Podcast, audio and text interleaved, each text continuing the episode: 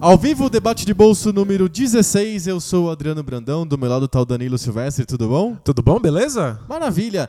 Sabe o que a gente tem que fazer agora? O quê? A gente tem que dizer pro pessoal o que, que é o debate de bolso. Ah, claro. Pela 16 vez. É que mesmo quem tá ouvindo a gente há anos, quem é de longa data, pode ter batido a cabeça na rua e ter tido uma amnésia, claro. Vai que a pessoa que assinou a gente desde o número zero teve algum lapso e esqueceu e tá escutando a gente do nada, assim. Aí a gente fala, debate de bolso, a pessoa ainda não sacou, então a gente tem que falar tudo de novo como que é o debate de bolso. A pessoa tá tentando redescobrir quem ela é, vendo lá o histórico no celular. Aí tem esse, esse podcast estranho. O que, que é isso e tal? O Debate de Bolso é um podcast sobre todos os assuntos, desde que os assuntos caibam no bolso e saiam do bolso. O que, que é o assunto sair do bolso? Sair do bolso é que um de nós tira o assunto do bolso, do nada, e oferece pro, pro outro para que a gente debata durante 20 minutos. Isso. E é por isso isso- que cabe no bolso. Exatamente. É, 20 é portátil. minutos contados no relógio. Não é 20 minutos empíricos. A gente acha que são 20 minutos. Não, não. É 20 minutos do relógio. Mais os acréscimos do árbitro. Sempre tem. E em casos especiais tem acréscimos que triplicam o tamanho da partida. É Isso, um, mas- um hábito louco. Mas é porque teve três prorrogações. Isso, Exato, a gente pode pensar assim. Verdade, prorrogação. empatou de novo, empatou de novo. Três prorrogações é coisa de basquete, você sabe, né? É, é verdade. Futebol não tem isso, né? Só, só pode ter. Só pode ter Só um. tem, é. E depois vai pros pênaltis. Mas seria legal, né? Um árbitro masoquista, ou na verdade sádico, que fica esticando o jogo só pros jogadores morrerem todos um a um, assim, no gramado. Assim. Só pra alguém fazer um gol contra só porque desiste. É Tipo, desisto dessa merda. Aí, aí, aí a pessoa escreve na regra: gol contra não vale. A gente Não. acabou de destruir o futebol. é. Exato. Não, besteirento. O debate de bolso, então, é um. A gente reveza. Toda semana um de nós traz um tema totalmente aleatório que a gente não combina antes pra gente discutir por É- 20 minutos. É no susto. É no susto. E quem traz hoje o tema sou eu. Porque semana passada foi você. Ah, O que, que você manda? Não, não, é, é, é, é- é de boas, mas antes de chegar no tema, a gente tem que falar sobre outra coisa. Sobre o mecenato esclarecido. Exatamente, o Mercenário Esclarecido e unificado do debate de bolsa e do Poco Pixel. É o grupo que une o país. Exato. O Mercenário Esclarecido é a chance que você tem de ajudar os dois podcasts da casa. O Poco Pixel, que é o nosso podcast sobre videogames antigos, de onde saiu o debate de bolsa. Olha só que louco, né? Louco. É a família Poco Pixel. É a família Poco Pixel. E o debate de bolsa que você está escutando. Você pode ajudar através do Mecenato Esclarecido. É isso. E é muito fácil. É só entrar em apoia.se barra PocoPixel. Boa. Por um suco de shopping mensal, 10 reais. Não, é menos. É menos que um suco de shopping. É agora que tá cada vez mais caro esse suco de shopping. Deixa aqui meu protesto. Fica aqui o protesto contra as suquerias de shopping. As chopossuquerias. Que só aumentam o preço do suco.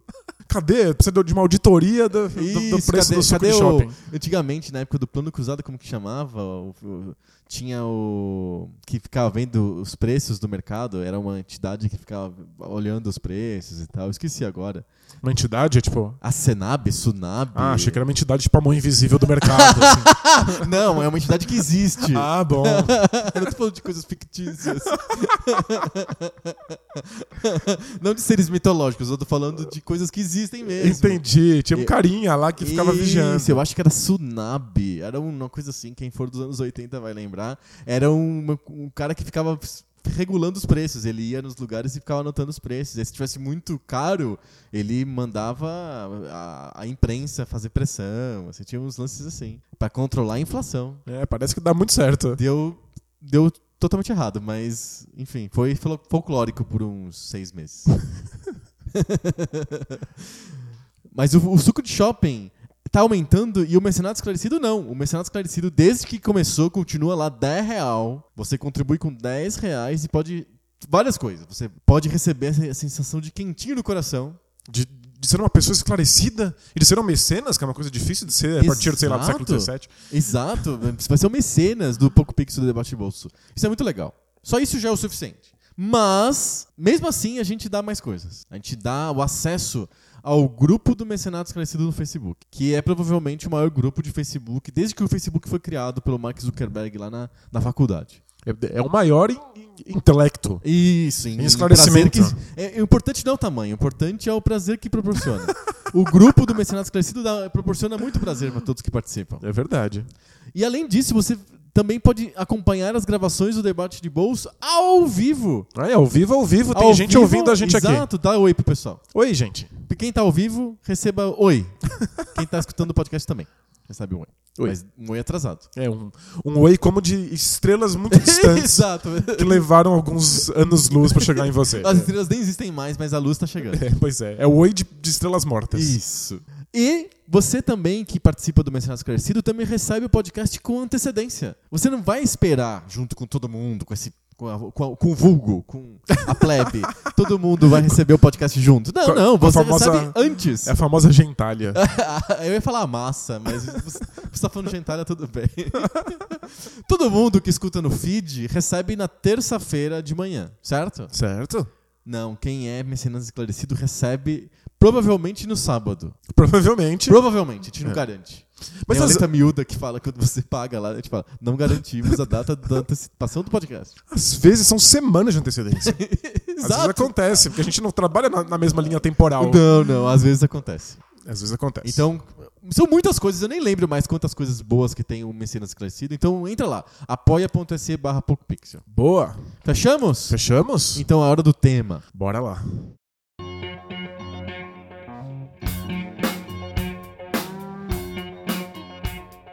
Então, essa semana sou eu que trago o tema. E o tema é um pouquinho ligado ou aparentado com o tema da semana passada, que foi sobre bullying. Eu vou falar sobre a versão adulta do bullying, que é o assédio sexual. Uau.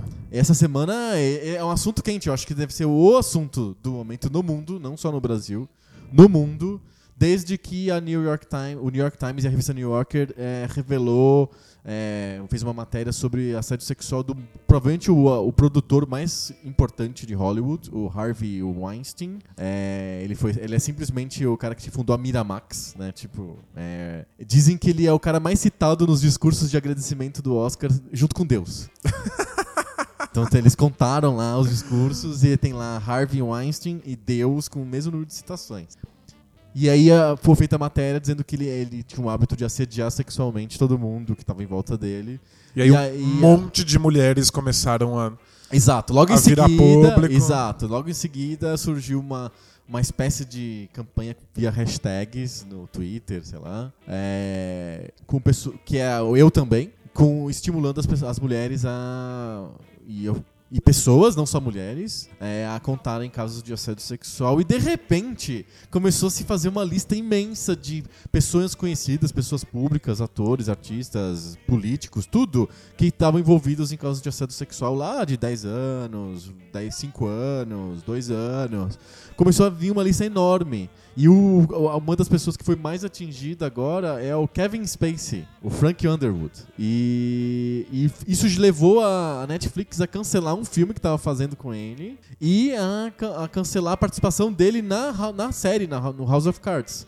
Não se sabe o que vai acontecer nessa última temporada, se eles vão matar o Frank Underwood, se ele vai fazer uma cirurgia plástica, o que, o que vai acontecer com o personagem dele.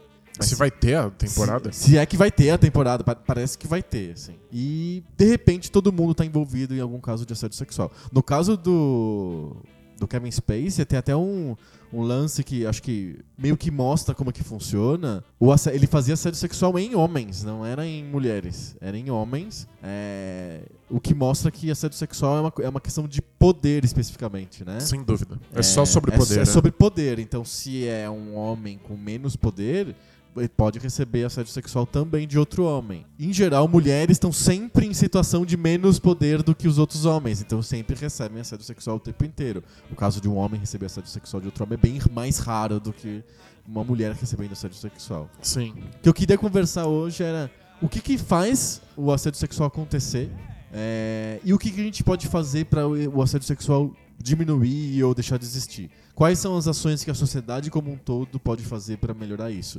São ações como essa do Eu Também, do Me Too, que resolvem o problema, ou precisa ser uma coisa mais profunda, mais estrutural no jeito como a gente se entende como sociedade? Perfeito, é uma questão vamos- psicológica, uma questão social, é tudo misturado?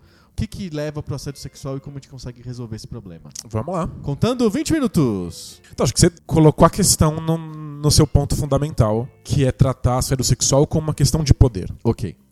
E uma série de pessoas que não entendem assédio sexual, que não percebem que estão cometendo assédio, acreditam que essas relações acontecem em níveis idênticos de poder.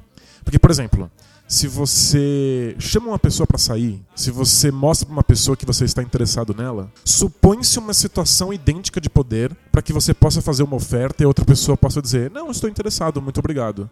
E aí cada um vai uma pro seu lado e é. pronto. Que é, o- é o, é, digamos assim, é o elemento básico de uma negociação. Pessoas com em situação mais ou menos igual de poder. Exato. Você consegue negociar porque você tá no mesmo, mesmo nível, certo? Se você não tiver no mesmo nível, você não consegue negociar nada. É Perfeito. inegociável. Existe essa romantização do, da abordagem sexual que a gente vê no cinema. Uma coisa galante. Aquela coisa, né? Você vem e traz as flores, porque você está tentando tornar igual o ambiente de negociação. E aí você fala, olha, eu estou muito interessado, será que você não queria? Outra pessoa fala, não, não quero, e aí cada um vai para um lado e segue a vida. Certo. Acontece que quando uma das partes tem mais poder do que a outra, não funciona da mesma maneira. Porque a- você não tem exatamente as mesmas condições de dizer não estou interessado. Então, no caso do. Kevin Space. A gente tá pensando mais no, no, no agente, é, o, Produtor. o grande produtor de, de Hollywood. Várias mulheres vieram a público dizer que se elas negassem o- os avanços do cara, elas não podiam mais trabalhar na Miramax. Você fica queimado dentro do, do, do estúdio, você perde a sua participação nos filmes. O que acaba entrando em jogo é a sua carreira. Sim. E ele sabia perfeitamente bem disso. Aí já, já é um caso em que o poder é conhecido. Ele sabia que ele era poderoso, ele sabia que ele podia ameaçar essas pessoas e colocar a carreira delas em risco.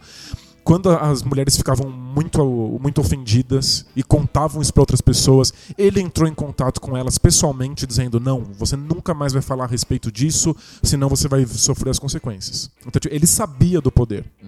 Mas existem algumas circunstâncias em que o- a pessoa que comete o assédio nem tem noção de que ela é poderosa. Ela acha que ela está simplesmente fazendo uma oferta qualquer. E, acha que está ela- sendo. É porque ela é empoderada socialmente, não por uma situação específica de tipo, eu sou o produtor da Miramax. Exato, é.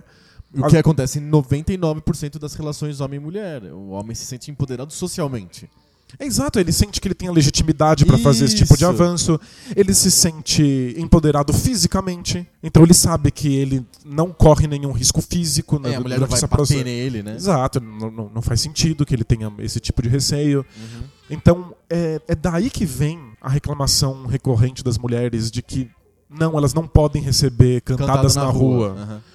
Porque esse tipo de, de assédio não está em nível de igualdade de poder. E é, sempre sobre poder. Se a, a mulher está numa situação em que ela sente que ela não pode dizer não, que ela sente que ela não pode simplesmente virar as costas e ir embora, porque ela pode ser agredida, porque ela pode ser perseguida, porque socialmente uma série de pessoas vão julgá-la, porque ela vai ser xingada pelas pessoas quando ela disser não. Então ela não está Ela nas bruxa, mesmas... né? Porque é um, um- é um estereótipo, né? Sei lá, de séculos, que mulheres que recusam o assédio dos homens são independentes a nível de bruxas, ou amazonas, ou feiticeiras, ou qualquer nome que você queira dar. É, já é padrão, é clichê já. Elas são alguma categoria à parte da sociedade. Isso, exato. né, são, são párias. Uhum. né? Então, você- a, a- mulher nessa circunstância não se sente nas condições ideais, no, no mesmo, mesmo campo de poder, para poder recusar a negociação. Sim. E esse é o ponto. O que parece uma negociação, especialmente para nós homens que crescemos assistindo essas negocia- negociações acontecerem em Hollywood, parece que você está sendo romântico. Aham. Parece que você está sendo galante, o herói da, da sua historinha. Pro outro lado, não necessariamente está acontecendo isso, porque as relações de poder não são equilibradas. Então, não precisa só acontecer com mulheres, pode acontecer com homens também. Como é o exemplo do Kevin Spacey. Exato, mas definitivamente é mais raro porque homens são socialmente mais empoderados.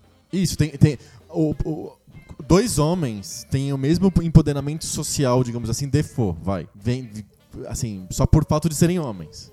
Então eles já começam mais ou menos no mesmo nível. O que precisa acontecer para ter um assédio sexual entre homens é um ser o super astro da série e, e, super famoso em Hollywood e o outro ser um ator iniciante. Aí tem um outro gap de poder diferente do desse default social. Exato. E aí acontece esse tipo de coisa. E é, é importante entender por que, que as pessoas que passam por isso não necessariamente vão vir a público e contar exatamente o que aconteceu. Por que, que precisa ter uma onda, tipo essa do eu também, para acontecer? Ou se, não foi uma onda que surgiu o negócio, foi uma matéria do New York Times que surgiu o negócio. Depois veio a onda do hashtag eu também. Então, mas é, é justamente porque é uma questão de poder. Então, como você tem um cara que é o grande produtor de Hollywood, e aí você tem uma atriz iniciante. Se ela vem a público dizer, olha, eu fui assediada por esse cara, a leitura que as pessoas vão fazer, porque existe uma discrepância tão grande de poder, Uhum. É de que ela está tentando se aproveitar da situação. Ela não é ninguém, o cara é super poderoso, então ela está tentando tirar vantagem disso. Então as pessoas não vão acreditar, elas vão ignorar, elas vão dizer, por que eu vou acreditar nessa pessoa que não é ninguém, ao invés de acreditar nesse cara, que é o cara mais agradecido depois de Deus nos discursos Não, não, é, é o pro mesmo, Oscar. é o mesmo número de agradecimentos. Ó, pa- pa- parabéns, Ele o tá cara... no mesmo nível de Deus. E por que, que eu vou acreditar nessa pessoa que não é ninguém, ao invés de nesse cara que é super poderoso? Ele tem muito mais a perder, Sim. então eu preciso confiar nele. Então as mulheres não vêm a público pra falar a respeito. Precisa ter um empurrãozinho. Precisa ter um empurrãozinho. É... Nesse caso foi a matéria do jornal. Isso, porque Uma coisa, a imprensa teve que dar um empurrãozinho. é, a, a imprensa teve que convencer alguém a falar a respeito. E alguém, com uma- por trás de todo o medo e todo o receio de ser punido, de ser julgado. Né? Você, você é punido pela, porque a relação de poder é discrepante, perdendo qualquer pa- papel possível, ficando marcado na indústria e arruinando a sua carreira. Mas você também é julgado socialmente como uma pessoa que está tentando se aproveitar disso. Então alguém teve coragem de dar o primeiro passo e aí a imprensa foi lá e noticiou. E a partir disso, pessoas que se reconhecem nesse discurso, que se reconhecem nessa violência, sentem que se elas se unirem, elas não vão parecer malucas. Porque se você fala sozinho, você pode parecer a doida que está tentando se aproveitar da situação. Agora, 3, 4, 5, 12, 20, aí você começa a igualar o campo da força, o campo do poder. Então é, é uma questão de que se você está lidando com lados diferentes, que têm níveis de poder diferentes, o lado mais fraco precisa da coletividade. Pra juntar forças e virar uma coisa mais ou menos igual à pessoa que tá sendo acusada. Exato, porque senão é muito fácil você tirar cre- credibilidade. É, se uma mulher fala, não, eu sofri assédio ou eu fui abusada é na situação X, um monte de pessoas podem dizer, é, não acredito, tá procurando atenção, tá querendo aparecer. É, lembra da Mônica Lewinsky?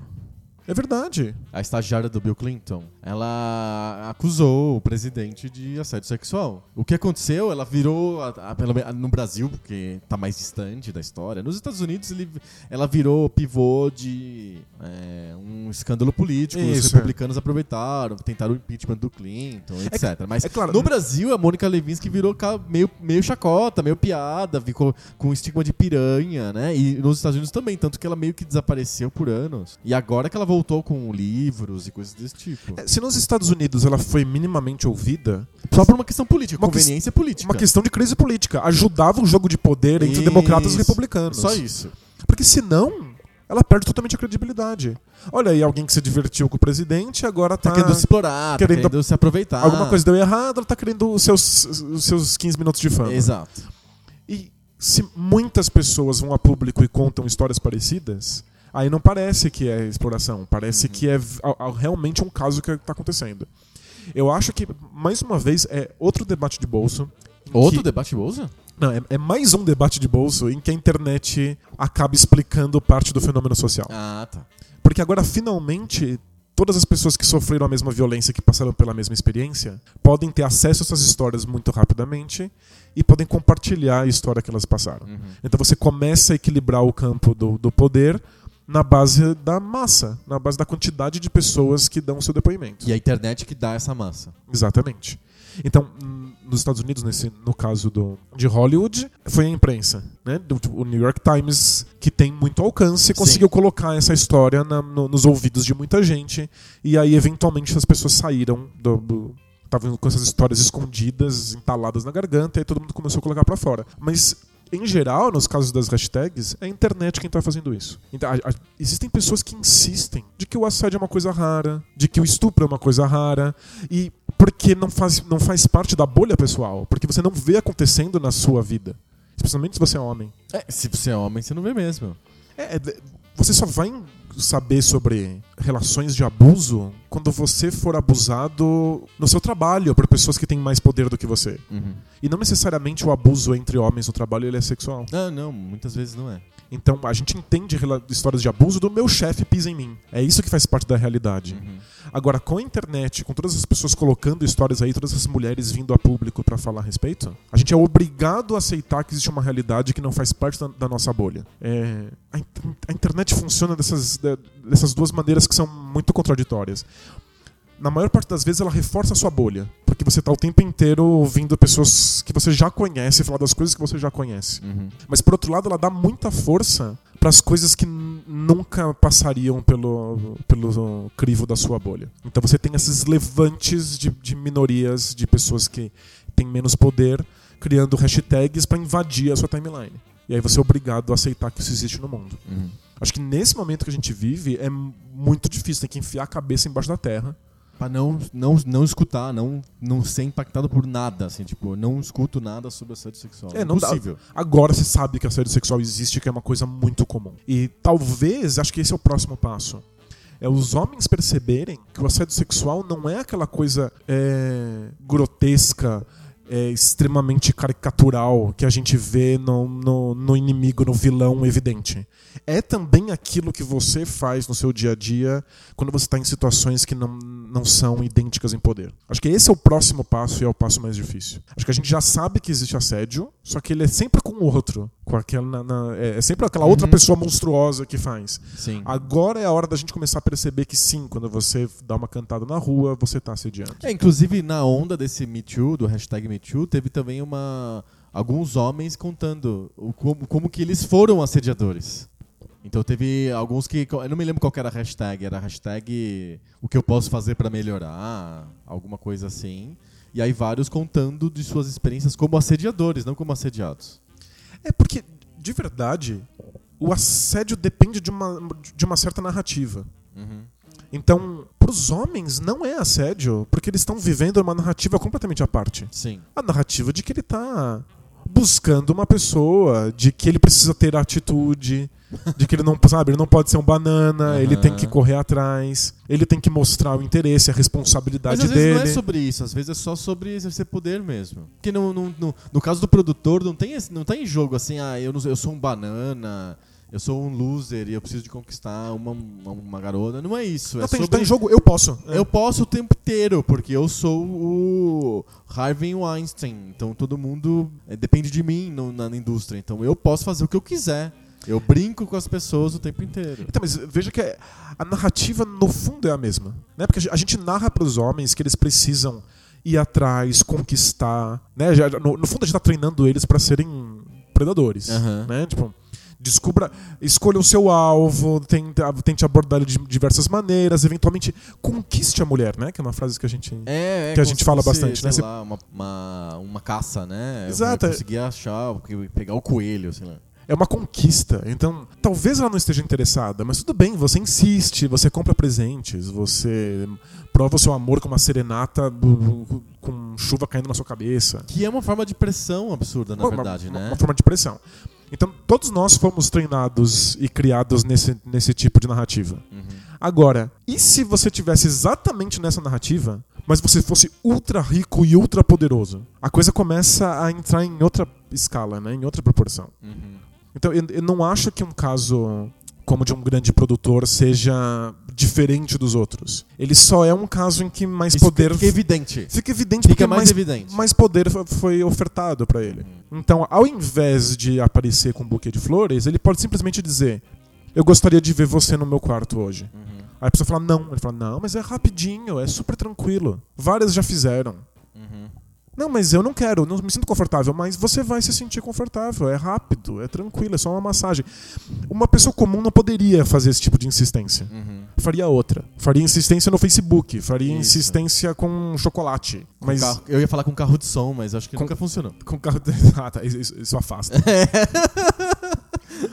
Mas ele que tem mais poder pode fazer essa insistência de um outro jeito, um jeito mais direto. Uhum. Então acho que aqui é só uma questão que difere em poder, mas a narrativa é a mesma. Eu duvido que na cabeça dele ele seja um assediador. Na cabeça dele é só um cara que Estou, conquista... estou aproveitando minha posição, que seria, usando um, um léxico de meritocracia, né? Eu estou ap- aproveitando da minha posição que eu conquistei duramente, né? Exato. E eu posso que estou conquistando essas mulheres. É uma conquista. Se eu convencer elas, Assim como de que elas querem. Eu conquistei meu, minha posição em Hollywood, e com o meu trabalho duro, etc, né? Tô- tudo isso é entre aspas, tá, pessoal? Não- vocês não estão me vendo, mas eu estou fazendo aspas aéreas, aspas aéreas.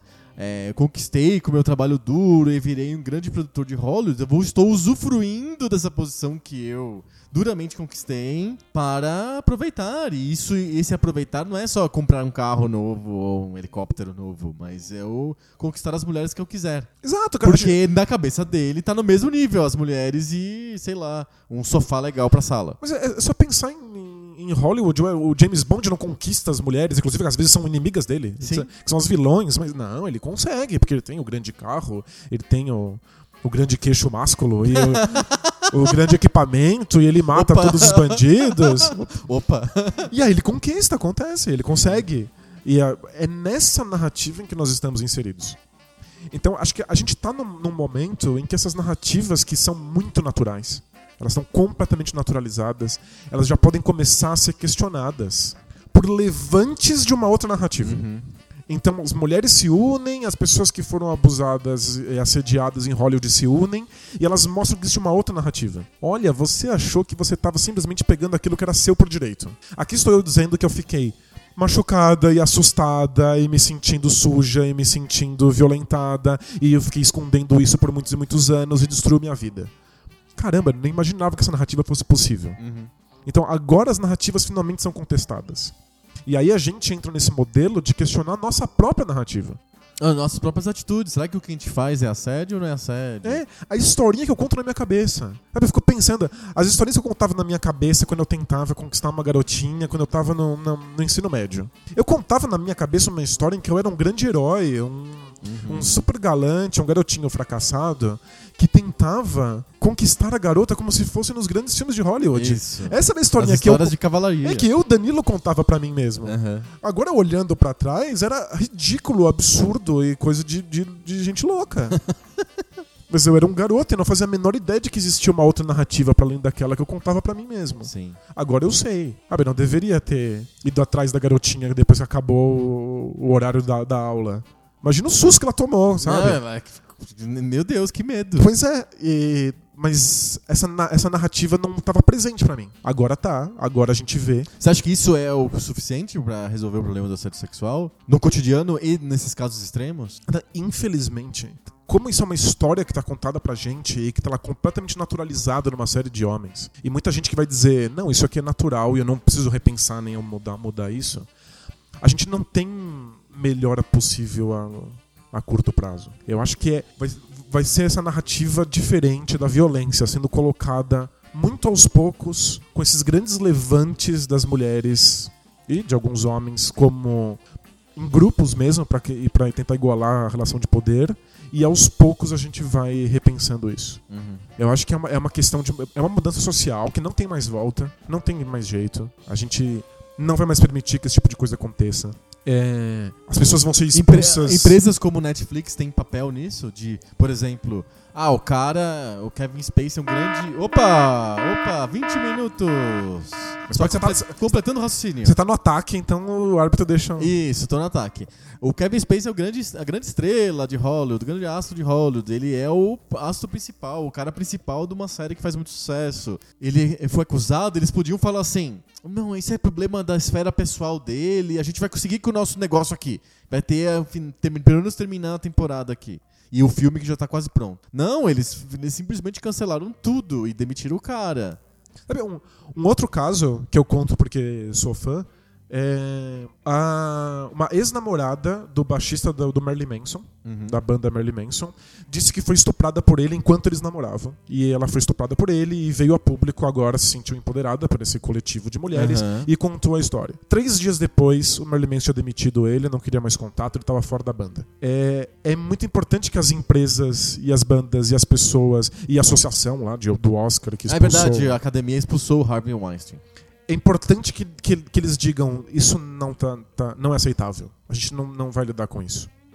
Existe um medo de que isso se torne uma caça às bruxas. De que ninguém tenha a possibilidade de se desculpar ou de ou, de, fazer ou de melhor. exigir prova, né? Eu desistir de prova e que simplesmente todo mundo saia cortando cabeças o tempo inteiro e a tua vida seja destruída por qualquer tipo de, de acusação. É que essa, é- é- essa- esse medo ele é justificável por um- uma relação desproporcional de poder. Uhum. Então, até que isso seja normalizado e que a gente entenda quais são as violências, a gente vai ter é, exageros de ambos os lados. Uhum. A gente vai ter caças das bruxas exageradas, a gente vai ter homens que estão achando que isso é natural e que vão seguir fazendo violência. Leva um tempo até isso equilibrar, até a gente normalizar que o assédio não é, não é permitido. Uhum. Mas Ok. vai, vai, vai demorar. É? Você acha É. que demora? Acho que demora. Acho que a gente tá, a gente tá vendo avanços fantásticos que eu aponto pra internet, porque permite que os, os despossuídos e os abusados e os assediados se unam, mas até o discurso mudar, e é isso que muda a sociedade,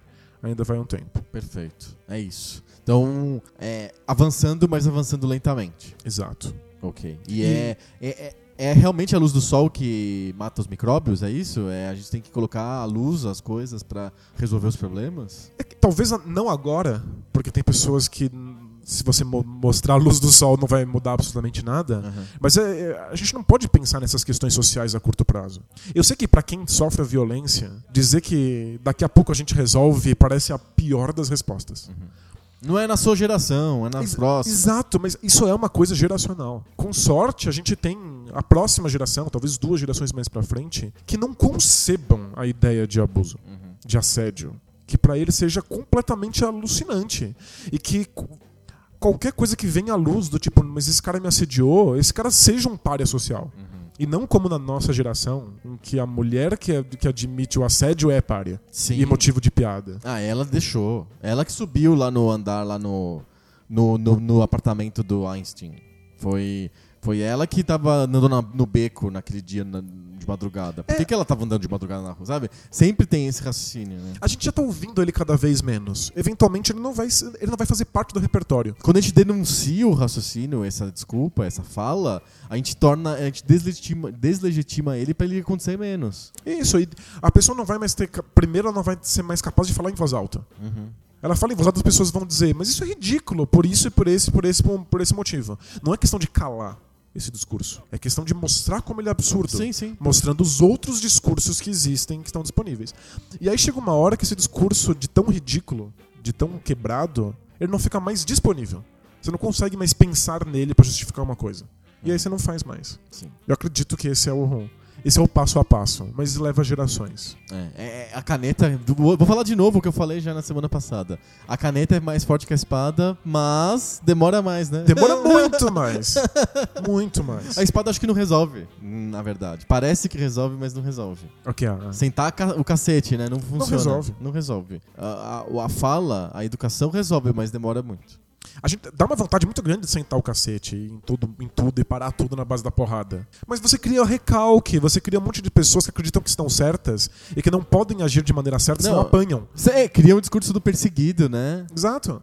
Não é o, esse não é o caminho. O caminho é você deslegitimar o discurso. Deixa falar. Deixa falar a bobagem que quiser. A gente quebra esse discurso mostrando como ele é absurdo, Sim. com uma série de outros discursos disponíveis que aparecem na, na voz dos, da- das minorias. Sim. Pronto. Espera três gerações e tá tudo resolvido. Exato.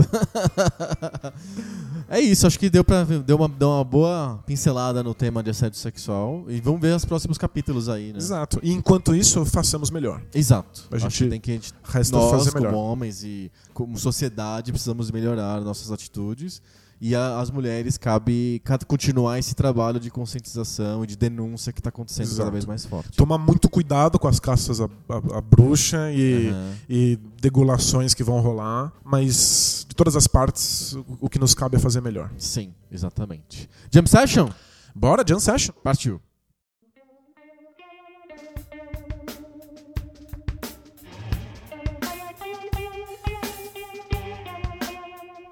Jam Session. Session. Jam Session é a sessão do debate de bolso em que a gente continua improvisando, só que dessa vez sobre temas lançados pela plateia. Isso, mandem É. pra gente, a gente vê o que faz. Exato. A gente recebe cartinhas, a gente recebe comentários ao vivo do pessoal que está assistindo a gente ao vivo, dos nossos mecenas. E a gente também recebe os nossos os comentários do pessoal que escreve lá no site do Debate de Bolso, debatebolso.com, SoundCloud. A gente recebe nas redes sociais, no Twitter, no Facebook. A gente recebe em todos os lados e a gente improvisa aqui no Jump Session. Boa, vamos lá. Legal? Primeira questão veio do Jaime Neto e ele está. E eu vou encadear a observação dele junto com uma outra observação, uma cartinha que a gente recebeu do Rafinha Martinelli. É, os dois escreveram pra gente sobre coisas totalmente diferentes, mas eu vou fazer o link. Tá bom. Vamos lá. Fa- faça magia. Isso. É, o Jaime perguntou assim: Pô, Danilo, você acha mesmo que o Paul McCartney é ruim ao vivo? Outro dia eu assisti ele e ele fez um show de três horas sem parar nem pra beber água. Ok. Eu acho que ele tá super bem. ok? Legal. Depois a gente com- é, vou pedir pra você guardar isso, aí você comenta depois se, se é endurance física que faz o show ser bom ou não. Tá, tá na gaveta aqui. Tá. E aí o Rafinha é que ele disse ele se ele se colocou aqui como palhaço e podcaster do podcast Flores no Asfalto. Fica aqui o jabá gratuito. Boa. Isso. É, ele disse que ele tá comentando sobre o nosso podcast sobre arte. O que é arte, lembra? Sim, sim. Que foi o podcast especial do Debate de Bolso junto com o Popix, seu gigante. etc. Gigantesco. Isso. Teve oito prorrogações. Exato. o Rafinha disse que ele achou interessante a nossa visão de arte, mas tem aversão a ela. A versão? Aversão. Ok. Ok. Ele diz que o jeito como a gente falou é é que para apreciar a arte você precisa estudar e compreender toda a história da arte e ele acha isso excludente. Entendo. Elitista. Isso. Faz sentido. É, para ele, a arte é mais uma relação do que um conceito. Ele acha que a arte su- surge na relação entre o, o artista e a obra com o público. Se essa relação é afetada, acontece a arte. Então, por exemplo, a pessoa não sabe nada sobre as- a, a origem daquele artista, ou daquela obra, ou daquele encadeamento histórico, etc, etc. Mas ele é, ele, ele é provocado pela obra. Acontece alguma coisa com, com o público por causa daquela obra. Há uma, há, há um- um- uma coisa acontecendo, a relação é afetada de alguma maneira, e isso é um jeito de apreciar a obra sem entender ela, segundo o Rafinha. Ok. Então, ele coloca, o Rafinha coloca a arte como uma coisa que te provoca e te afeta. Independente da intenção. O artista tem uma intenção, mas se, ah, se aquilo te afeta de outro jeito, então ok, aqui, isso torna aquela, aquela manifestação arte. Ok? Ok. Continuemos. E aí que ele dá o, o, o, o triplo twist carpado aqui, da Daiane dos Santos, aqui no texto Vamos, dele. vamos lá. É, ele fala que pra gente, pra nós, Adriano e Danilo, con- conforme o, debate de bolsa que a gente falou, é, o, o público tem que se colocar numa relação de humildade com relação à obra, porque ou relação à arte, porque ele tem que aprender, tem que estudar, tem Sim, que sim. correr atrás. Então isso é uma relação de humildade do público com relação à arte. Perfeito. A gente até critica quem fala, ah, isso aí meu filho faz, isso aí o meu bebê de três meses também pinta, não sei o quê. Exato. É uma, que é uma relação que eu chamei de autoritária com relação à arte, né? Perfeito. A, a gente prega uma humildade da- do público com relação à arte. Ele, o Rafinha, ele coloca que é ao contrário. Aí, para ele, é a obra que tem que ser humilde com o público. E ficar aberta às reações que o público vai ter com ela. Ou a partir dela. Essa é a provocação. Sabe aquela pessoa na, na palestra que levanta Sim, o, sim. o braço e faz a provocação? Eu queria provocar. Isso! É, o Rafinha fez a provocação aqui no podcast. Discorra sobre a arte que, que, que provoca e reações na pessoa, mesmo que não sejam intencionadas pelo artista, e se isso, se isso é possível. Ok. E também sobre o show do Paul McCartney, Isso, fazendo- que é uma, uma performance atlética. Com o Paul McCartney. Isso. É, a gente tem uma, uma posição muito frankfurtiana sobre arte. Sim. Muito ligada com a escola de Frankfurt, que são os, os filósofos alemães Pós-Segunda do, Guerra. do pós-Segunda Guerra Mundial. Isso. Eles são muito criticados por ter uma, um- uma visão elitista sobre a arte. Sem dúvida. Mas é, é, eles estão pensando a arte como um- alguma coisa diferente do resto das coisas, porque ela tem possibilidade de emancipação. Ela tem um possibil- papel social, digamos assim. Isso, ela, ela- ela pode definitivamente mudar o mundo. Uhum. Ela muda o modo de pensar, o modo de entender, etc. É, da outra maneira, entender a arte como simplesmente uma relação de afetos, Uhum. eu chegar e te dar um tapa na cara. não, não conversando, literalmente, eu te dar um, um soco no queixo. Eu tô afetando você e você vai ficar muito bravo. Vai E- mudar os afetos, a relação entre os dois, os dois lados vai mudar. Exato. Eu, não preciso fazer um, um- um show de música. Eu posso simplesmente chegar e Jogar um balde de água gelada. balde já nas pessoas. Ou se ele for fazer assim, bu! É, todo mundo tem um susto. Ah! E pronto, é arte. Agora é arte. É, ex- existem um monte de relações, de trocas de afetos que acontecem em sociedade. Nós não chamamos elas de arte. Eu não digo que foi arte quando um cara pisou no meu pé no metrô, mesmo que ele tenha causado em mim sensações que ele não, que ele não previa. Ele não tinha intenção Ele não tinha de intenção. deixar você bravo, mas só como que é? O metrô tava muito cheio, de, te pisando no, teu calo e você doeu e você teve um- uma reação com aquilo. E eu entendo que não necessariamente a obra do artista precisa ser entendida na intenção do artista. Então, A gente já comentou isso. é, talvez eu chegue lá no quadro e eu sinta coisas que não, não, não era o que o artista queria. Mas eu não posso sentir qualquer coisa. Não é, eu sei lá, ah, eu, eu senti tédio. Então tá válida a minha interpretação Uhum. de que eu sou entediado com essa obra. Sim.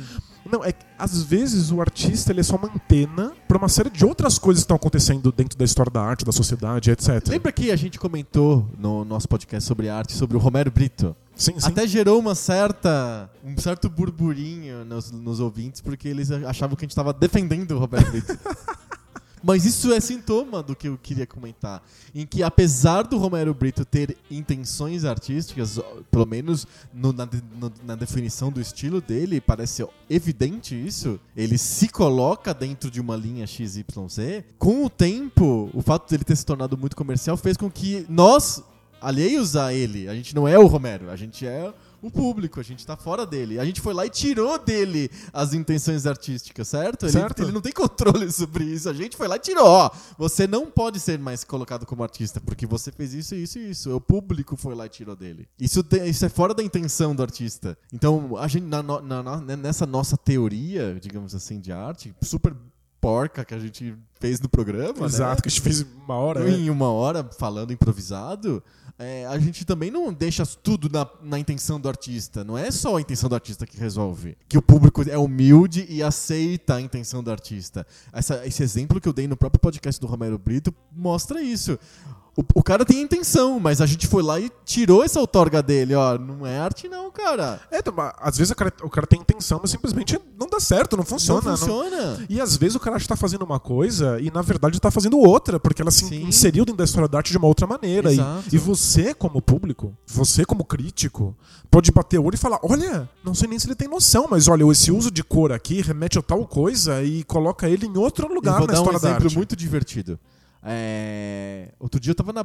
Eu passei no, no caminho que eu tava fazendo, eu passei na frente de uma banca de jornal, sabe? Esse lugar onde as pessoas compram crédito de celular e estacionamento. chocolate pago, e água, Chocolate, é. cigarro Isso. e água.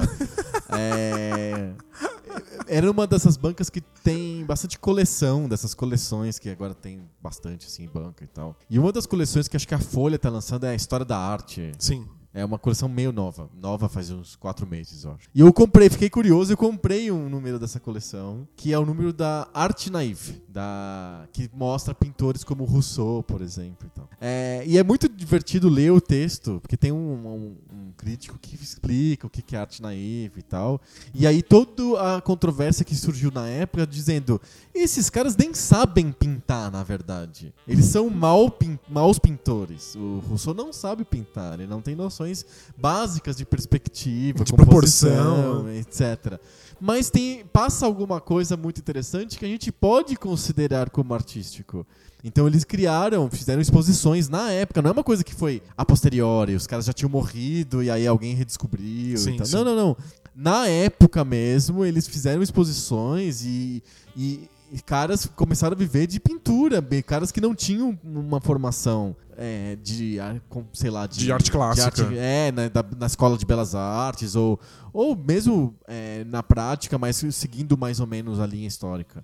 Então, houve uma disputa muito grande na época sobre esses caras são artistas ou não são artistas. Eles têm intenção, mas eles não têm a técnica, mas eles têm alguma coisa que eu não sei definir que os coloca ali assado. E tinha crítico a favor, tinha crítico contra.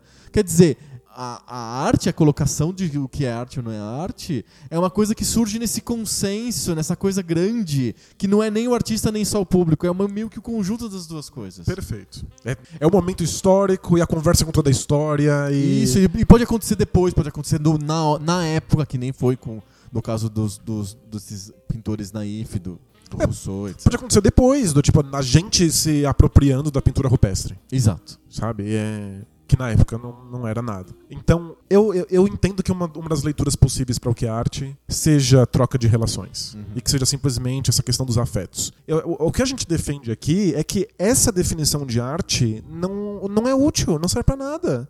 Porque ela coloca um monte de outras coisas, tipo o, o meu tapa na tua cara. o pisão do, no pé que eu tomei no, no, O ônibus no atrasou. ônibus, não, Tipo, o ônibus atrasou. Eu fiquei muito bravo.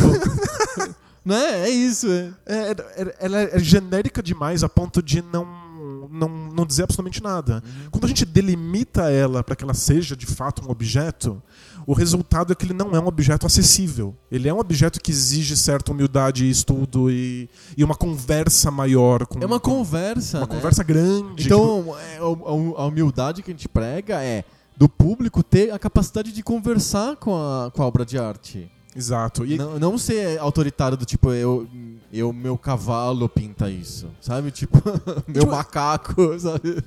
E talvez você tenha contato com um quadro importante e você seja afetado por ele de uma maneira que. que Não faz sentido, Não faz sentido. É. que- talvez não, não, não, não, não seria aquela que, fa- que, que faria sentido dentro da, da arte. Uhum. Mas é. Tá bom, te afetou, mas te afetou como um pisão no pé. O que a arte pode te afetar na- na- nas regras da arte exigiria que você tivesse algum tem conhecimento sobre ela. Um, um, um conto, eu acho que é um conto da, da, da Clarice Lispector, em que ela, acho que ela tava no, no- na lotação e ela, a personagem principal tava na lotação e viu um Saigo mascando chiclete. E ela ficou muito emocionada com o Saigo mascando chiclete. Não sei se você conhece esse conto. Não, não conheço. Depois procura, eu não me lembro o nome agora, mas é um conto em que a personagem principal fica emocionada e repensa toda a vida dela Porque um cego mascou porque chiclete. um cego mascou chiclete. Tem um, acho que tem, a Clarice Lispector tem esse, ele, ela gosta desses jogos. Acho que tem mais um conto que parece que a personagem principal repensa o relacionamento dela com o marido porque ela foi no zoológico e viu um rinoceronte, uma coisa assim. Se, eu não, se, eu, se é que eu me lembro bem. Ok. Porque eu li isso faz uns 20 anos, eu acho. Então, qualquer coisa pode gerar pra gente grande emoção. Um cego mascou chiclete, eu fiquei muito emocionado. Lindo. Mas a arte não, a arte é uma conversa com outras coisas. Exato. E aí você pode ficar emocionado porque você viu um quadro, mas você ficou emocionado porque você viu esse quadro, mas talvez se emocionasse também com o rótulo do molho de tomate. O- a- o tipo de emoção que a obra de arte pretende era outro tipo de emoção. É isso que a gente tá tentando achar aqui. Isso. E aí, Sobre o Paul McCartney, que Então- ele é mega atlético. Ele é velhinho, O- mas ele fica três horas cantando. a música do Paul McCartney tá um- conversa com a história da arte, tá ali, é, tem, tem potencial artístico. Agora, o, o grau de, de resistência que ele tem e quão simpático ele é no show, e o fato de que ele, Ele tá não lá, toma água, ele é Não. realmente muito hidratado naturalmente. E velhinho tocando aquilo é impressionante e é muito legal. E talvez até emocione. Mas não tem absolutamente nenhuma relação com, Com a qualidade com a do qualidade do show. ou do- não, tá- talvez com a qualidade do show, porque o show é um espetáculo em que você vê um cara correndo por todos os lados. Isso pode ser divertido. Sim. Eu gosto de Arcade Fire, que é legal, eles vêm eles andando pelo palco e trocando de instrumento. Aham. O que, que isso muda a qualidade da música? Nada. Mas é legal ver essas pessoas interagindo, né? Tipo, Eles trocam o instrumento assim, tipo, um arremessando pro outro. Assim, não, eles deixam no chão e depois trocam. Ah, tá. Mas, Mas seria muito mais legal se tivesse a- se eles arremessassem um pros outros Então, porque- instrumentos. E se tivesse pegando fogo os instrumentos, seria mais legal ainda, você concorda? Eles põem fogo no instrumento e jogam pro outro. Aí o outro apaga e começa a tocar. como espetáculo, seria sensacional. E eu acho que parte da coisa, talvez o, o Paul McCartney seja um bom espetáculo. Aham. Agora, do ponto de vista da, da, da música, da qualidade da música, aí é, é- é mais questionável. Entendi. Aí eu não sei o quanto essa música faz sentido ser tocada ao vivo, o quanto faz sentido ela ser tocada com outros músicos que não os Beatles. Qual é a Ah. qualidade da música da fase. Solo do Paul. McCartney. Como performer? Ele pode ser excepcional. A minha sensação como uma pessoa que realmente é, não tem muita relação com o Paul McCartney nem com os Beatles, que gosta, mas não é assim super fã, é, é que me incomoda muito porque a voz dele não é boa e ele desafina muito. É isso que me incomoda, sabe? Porque tá velhinho, a voz não é mesmo. Ele já teve uma boa voz. Né? Aham. E É. que ao vivo não, é controlado como no estúdio, que se ele desafinar, ele, alguém fala, para, e começa de novo, sabe? Não teve um show do Bob Dylan no Brasil que ele sentou e, e simplesmente sussurrou todas as letras? não, não, não, não mais voz pra é isso, não porque vou no mais fundo lidar as com pessoas isso. não é. querem que o Bob Dylan tenha uma super performance, as pessoas só querem estar no mesmo ambiente físico que o Bob Dylan. Porque tem aura. Isso. Porque é emocionante mesmo. Aham. Mas não tem nada a ver com arte. N- E não tem nada a ver Emo- com música. É é. emocionante, tipo, tomar o metrô com a Aline Moraes. Você já pegou o metrô com a Aline Moraes? Não, mas seria muito emocionante. É, né? Se ela pisasse no meu pé, sabe? Mas é. Você tá estaria trocando afetos com a, com a Aline Moraes. Isso, Ela mas- pisou no seu pé, sem querer. Exato, mas não é a arte, não necessariamente é. Uma- eu vou contar uma coisa que não tem nada a ver com a Aline Moraes, mas que é, é sempre engraçado. Eu tava sentado no, naquele cafezinho da Livraria Cultura do Conjunto Nacional Sim? E eu acho que eu tava. eu- a minha cadeira tava meio espaçosa demais, eu tava bloqueando o caminho. E aí a Vera Holtz pegou no meu ombro e falou: com licença. Seria mais legal se fosse a Aline Moraes, mas foi uma troca de afeto que aconteceu ali. A artista impactou na minha vida. Eu, eu mudei minha posição espacial no café. Ué? Não é? E foi uma artista, foi uma atriz. Mudou sua vida mesmo. Mudou minha vida. Mu- Eu três estava. centi- três mu- centímetros. Mudou né? 3 centímetros da minha vida. Mas Muito é- bom. Mas, ó, resumindo, eu entendo que é- é a, a visão de arte como uma coisa mais elitista e difícil de, de acessar é até perigosa. Uhum. Mas a gente tem que assumir esse perigo e educar as crianças para que elas sejam capazes de fazer parte dessa discussão na escola. Não, Por que, não, que a gente não tem educação artística na escola? é, a gente não vai resolver esse problema dizendo tudo é arte. Porque não faz sentido nenhum. Não, a gente não tem o que fazer com isso. Eu não tenho o que fazer com essa informação de que tudo é arte. Sim. Que o pisão no pé é arte. Não, É. Então, então, vamos lidar com o problema. É elitista? É elitista. Então, como a gente permite que todo mundo seja parte dessa elite capaz de discutir arte? Perfeito. Isso. isso. É, a gente faz outro debate de bolso sobre por que, que educação artística não existe. Ela, tá- ela tá no currículo e ela é uma farsa. É uma farsa. É, eles, é um- é- são 40 minutos de folga pros professores. Que eles dão papel e dão, sei lá, Então, eu, argila pras crianças e vão embora. Acho que o, o ponto, talvez tenha alguns professores muito engajados. Porque eu escuto isso de filosofia também. Muita gente diz que filosofia são É recreio. 50 minutos de recreio pros alunos. Então tem professores que são muito engajados e querem fazer isso funcionar. Mas o problema é quando isso fica na mão do indivíduo. É que o pessoal acha que educação artística é, é executar coisas artísticas, fazer Isso, aquela, aquela- isso. aquele aquele acumbuca que você vai dar pra mamãe no Dia das Mães. Exato. Fica na mão do indivíduo, do professor em particular, tornar aquilo uma aula teórica, que ele tem acesso, levar os alunos no museu, debater Isso. criticamente as obras. É. Mas aí de- não tem Mas um assim, programa. Sabe, sabe, é. sabe que eu tenho críticas também sobre levar as crianças no museu? Porque eu- já aconteceu várias vezes comigo na escola e eu vejo acontecendo. As escolas levam as crianças no museu. Mas sabe o que as pessoas. Sabe o que as crianças veem no museu? O museu. Ah, O objeto de apreciação artística da, da, da, da excursão é o museu em si. Quando você pergunta pra criança o que, que ela viu, ela fala assim: Eu fui no MASP, eu vi o MASP. É, Ela, ela entende. Eu não tô falando do prédio, não, não é que ela viu o prédio do MASP, não. É que estar no museu é uma, atitu é uma atitude ou uma sensação diferente de apreciei aquela pintura. Não, sem dúvida. Mas é, É o passeio que acontece. é que- acho que E vai no teatro, ela foi no teatro. Qual que é a peça? Eu Não sei, mas a gente foi no teatro. É que precisa- A escola não ensina que existe a obra de arte, não mostra na sala de aula, ó, isso aqui é uma obra de arte e tal. Não, é uma acontece, elas brincam, pintam na parede e depois elas vão no museu. O museu é um passeio. É, precisava existe. ter uma abordagem melhor. Aham. Precisava ter uma abordagem diferente. Preparar as crianças para o que vai acontecer. Não importa que idade seja. Olha, o museu vai ter isso, isso, isso e isso. Tem Ele que mostrar a arte fora motivo. do museu e no museu para que exista um- uma, uma ligação entre os dois eventos. Faz sentido. Mas eu acho que todo começo é um começo. Uhum.